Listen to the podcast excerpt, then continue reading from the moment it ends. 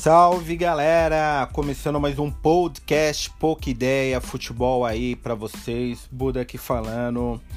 Vamos falar dessa 31 primeira rodada, né? Ela acabou ontem aí, quinta-feira, hoje sexta, né? Hoje prévias aí da 32 segunda que começa amanhã.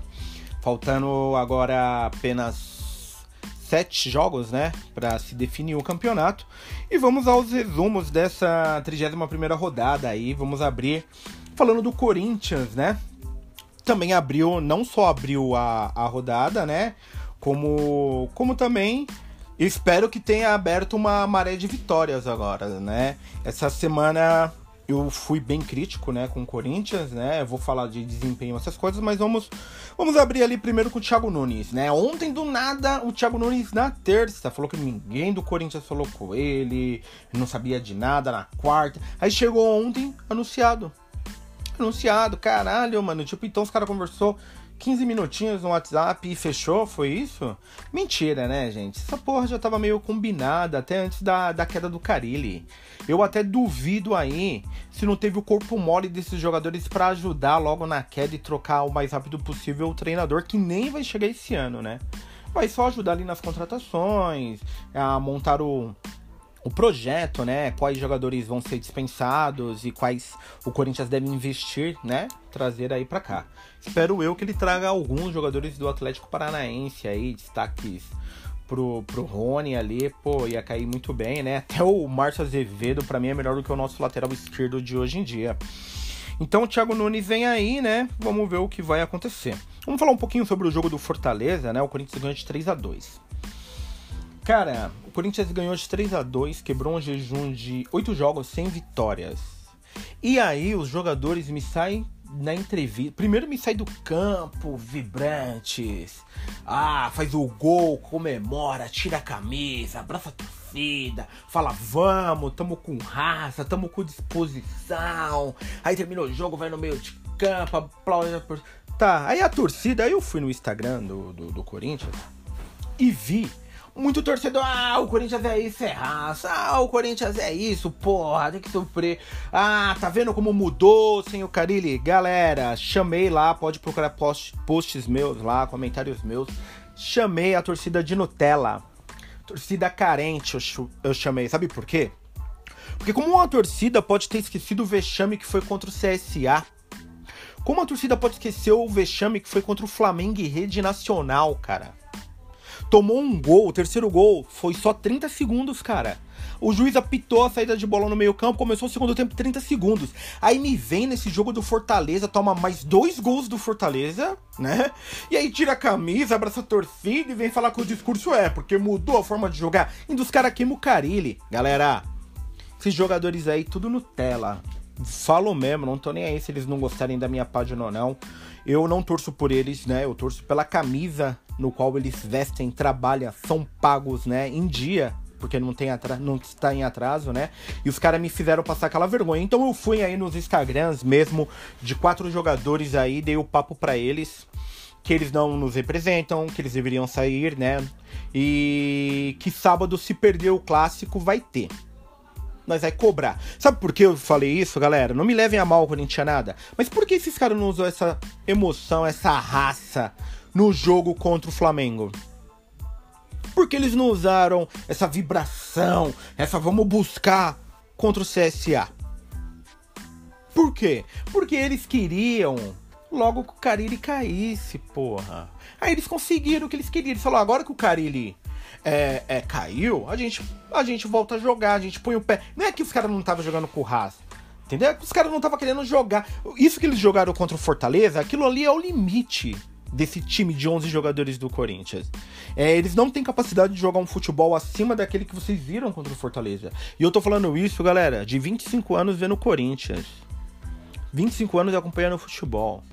Quando alguém fala para mim isso daqui é Corinthians, para mim isso daqui é Corinthians. Corinthians de 98, 99, isso daí é Corinthians, entendeu? Corinthians campeão brasileiro de 2005. Isso é o Corinthians. O dos últimos melhores Corinthians de todos os tempos foi o de 2015 brasileiro. Aquilo é Corinthians. Aquele futebol pra cima, pra frente, os caras que decidem, chama no peito. Esse elenco aí, ninguém chama no peito porra nenhuma e eu não vou ficar pagando o pau. Igual as mídias aí, os Instagrams. Ah, eu sou não sei o que Corinthians. Ai, Força Timão. Ah, cambada de chupão. Tem que cobrar esses caras. Nós está em sexto lugar, mano. Sexto lugar. Vocês estão. Que isso? Que torcida é essa que comemora sexto lugar? Torcida que comemora sexto lugar é torcida pequena, me desculpa.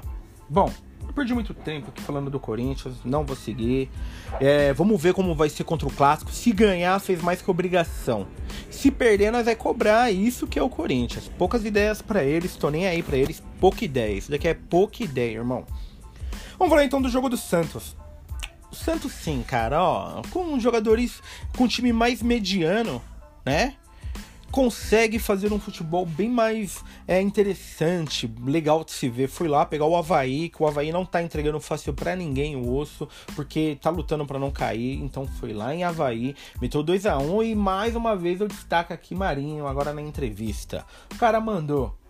Eu jogo pra caralho, porra. Ninguém fala disso. Todo mundo tá falando de meme, de mim. Fala do, do futebol que eu jogo futebol brasileiro precisa de mais jogadores como o Marinho. Realmente, Marinho, bração, sou seu fã. Queria que jogasse um dia no meu time. Cara, todo jogo entra para rachar. Todo jogo o cara entra para ganhar, para lutar. Ainda cobra a imprensa. Porra, meu, o cara tem o saco roxo realmente gostei.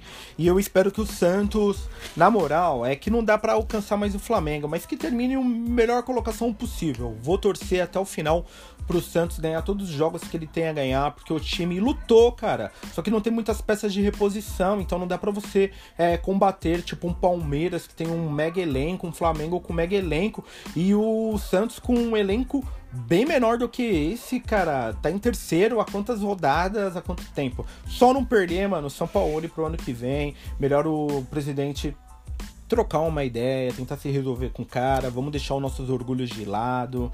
Ele sabe o que faz e ele provou que ele faz. Se ele for para um time grande aqui no Brasil, cara, que vai ter dança das cadeiras de treinador, sempre tem em dezembro. E ele for para um grande aí com um elenquinho melhor, ó, ele é candidato a fazer esse time ganhar título. Beleza, falamos aqui do Santos, vamos falar do Palmeiras, né? O Palmeiras foi com um jogo bem estratégico pelo Mano, né? As pessoas criticam muito o Mano. O Mano teve uma discussão essa semana no Sport TV, né? Com um comentarista lá, o Bodão. E eu, assim, entre aspas, eu fiquei do lado do Mano, né? Eu acho que certa parte da imprensa cobra um futebol majestoso, ah, espetacular. Calma, o Mano chegou agora, né? O time dele ele fez uma estratégia para poupar os jogadores para o clássico, tendo que ele tem uma visão que o time que ele colocou poderia ganhar do, do, do Vasco da Gama. Mas eu acho que isso daí é um, é um menosprezo muito perigoso. Eu não faria isso, porque se jogar contra o Vasco em São Januário já é um caldeirão. E o Vasco do professor Luxemburgo é um Vasco besta, né? É um Vasco que tá desfalcado. É, pô, o Thales Magno faz uma puta falta lá no Vasco. Tipo, os caras fudeu, né? O Vasco, porque levaram o menino pra, pra, essa, pra esse sub-17, sendo que ele já não é mais um sub-17, ele é um profissional. E até onde eu fiquei sabendo, agora o Thales Magno se machucou né? E, e, aí ele volta e o Vasco não pode usar, caralho, né? Injusto. Mas o Palmeiras fez a parte dele, vai continuar lutando. Aí tem os dois jogos para mim que vai decidir o futuro do Palmeiras, se vai ser campeão ou não. É o clássico de sábado agora contra o Corinthians no Pacaembu, com mando do Palmeiras. E o outro jogo é contra o Flamengo aqui em São Paulo. Então, se o Palmeiras ganhar esses dois jogos, eu acho que cai a diferença. Tem como buscar. Agora, se empatar um desses jogos ou perder, acabou, porque o Flamengo tá muito difícil de ser derrotado. Para fechar, para fechar o, essa 31 primeira rodada, vamos falar aí da cereja do bolo, que foi o nosso tricolor paulista soberano. Ontem tomou de 2 a 0 do poderoso Fluminense em pleno Morumbi, cara. Ó, na moral, para qualquer time é vergonhoso você perder em casa, ainda mais para clubes que, que, estão lutando para não cair. Ele aliviou muito a vida do, do Ceará, que está longe da zona agora, ou do, é, do Ceará, porque ganhou do o Ceará ganhou do Inter, né? E disparou, né? E o seu concorrente era logo também o, o Fluminense, os seus concorrentes ali, Chapecoense, essa galera, Cruzeiro. O Ceará deu uma distanciada. O o Fluminense também deu uma respirada com um gol. Eu acho assim, cara, é duas coisas. Eu conversei até com o William, meu amigo São Paulino, abração, Will. domingo a gente tava falando que, né, eu falei para ele assim, olha, cara, vamos pegar um pouco o histórico de treinadores. O Diniz é um treinador muito bom e os seus times fazem muitos gols, criam jogadas, tem um esquema tático. Porém, os times do Diniz, eu falei pro William, tomam muito gol, muitos gols você pega o Atlético Paranaense, você pega até o próprio o Atlético Paranaense, você pega o próprio Fluminense, tem um jogo, eu acho, eu não me lembro se foi Fluminense e Grêmio, que foi 5 a 4 um negócio assim, depois eu vou buscar essa informação direito, ou alguém pode me corrigir. E você vê, faz bastante gol, toma. E ontem foi a prova disso, né? É, mas também eu acho que não tenho que pôr muita culpa assim nos treinadores, galera. Vamos parar com esse modismo, a culpa é do treinador direto, igual colocar a culpa no Carilli ah, o Corinthians ganhar e jogar com raça foi a prova que é o jogador que tira o pé. E aí o Daniel Alves veio nessa entrevista. Eu acho ele meio, às vezes, exagerado em algumas entrevistas, né?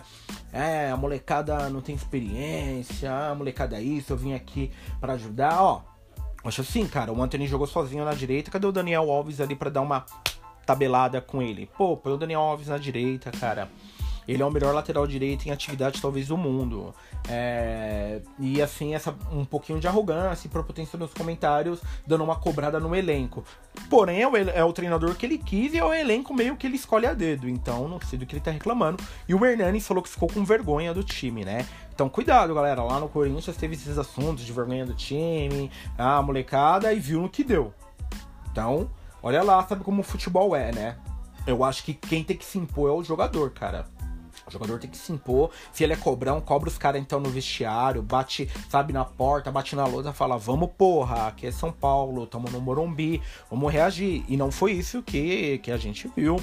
É, a gente viu um time muito apático em campo, sem reação, ah, todo mundo andando. Sabe por quê, galera? Ó, ó não, vocês tem que ser pé no chão, caralho. Foi lá, ganhou do Corinthians de 1 a 0 Porra, o Corinthians é, é um time bagunçado no vestiário, tava todo mundo odiando o Carilli. O Manuel fez um pênalti que não era pra fazer. Você entendeu? Aí, beleza, foi o título do ano. Ai, ganhamos, título do ano, beleza. Aí vai lá, mano. Eu falei assim, eu falei no grupo que a gente tem de WhatsApp. O Diniz vai tomar duas sapecadas. Vai acabar toda essa ilusão. Batata tomou duas pecadas, já vai começar a cobrança. É isso, vocês podem assistir hoje qualquer programa, ouvir. Eu indico sempre, a galera ouve o Estádio 97, que eu adoro. Um abração pro Sombra, para mim o Sombra é um dos maiores São Paulinos cientes e conscientes do futebol. E o Mota é o contrário, né? O Mota é emoção. Então a torcida de São Paulo tem esse, tem as emoções, como no meu grupo de WhatsApp, e tem os, os caras mais pé no chão, como o Cleiton. Um abração, meu amigo Cleiton, São Paulino lá do grupo do WhatsApp, que sempre dá aquela visão mais pé no chão e uma criticada. Às vezes ele é meio anti, mas a gente ajuda. Bom, galera, me alonguei demais aí porque eu tinha isso a falar, né? Acabei desabafando aí, mas é um ponto de vista. Espero que vocês gostem, comentem, nos chamem aqui, é, comente lá na página também, se gostou, se não gostou, aqui nos podcasts. Brigadão a todo mundo que está acompanhando, um abração. Essa rodada aí vai ser muito legal, tá bom para todo mundo. Eu vou passar rapidinho como vai ser a rodada, até para vocês ficarem atualizados, tá bom? A 32 segunda rodada, o Santos vai lá pegar o Goiás Madrid, então cuidado, Santos, né? Às 5 da tarde no sabadão. O Corinthians e vai ter o clássico Palmeiras e Corinthians às 7 da noite no Pacaembu, né? Teremos também aí o São Paulo que vai receber no Morumbi o perigoso Atlético Paranaense Furacão. Cuidado, São Paulo, porque se o Corinthians ganha por acaso o clássico e vocês perdem perdem pro Furacão, entendeu? Já viram, né? Só fazer as contas. O Flamengo aí, para quem tá torcendo contra, tá? Vai pegar o Bahia no Maracanã no domingão às 6, tá? Pode pôr aí 70 mil neguinhos lá dentro, balançando, tremendo. Então é isso, esses daí são os interessantes do momento, galera. Obrigado aí, um abração, Poquideia Futebol, beijão para vocês, sigam no Instagram, arroba e logo mais lá no YouTube, Poquideia, youtube.com barra Pouca Ideia Futebol. Entrem lá, comentem, façam tudo. Valeu, um abraço!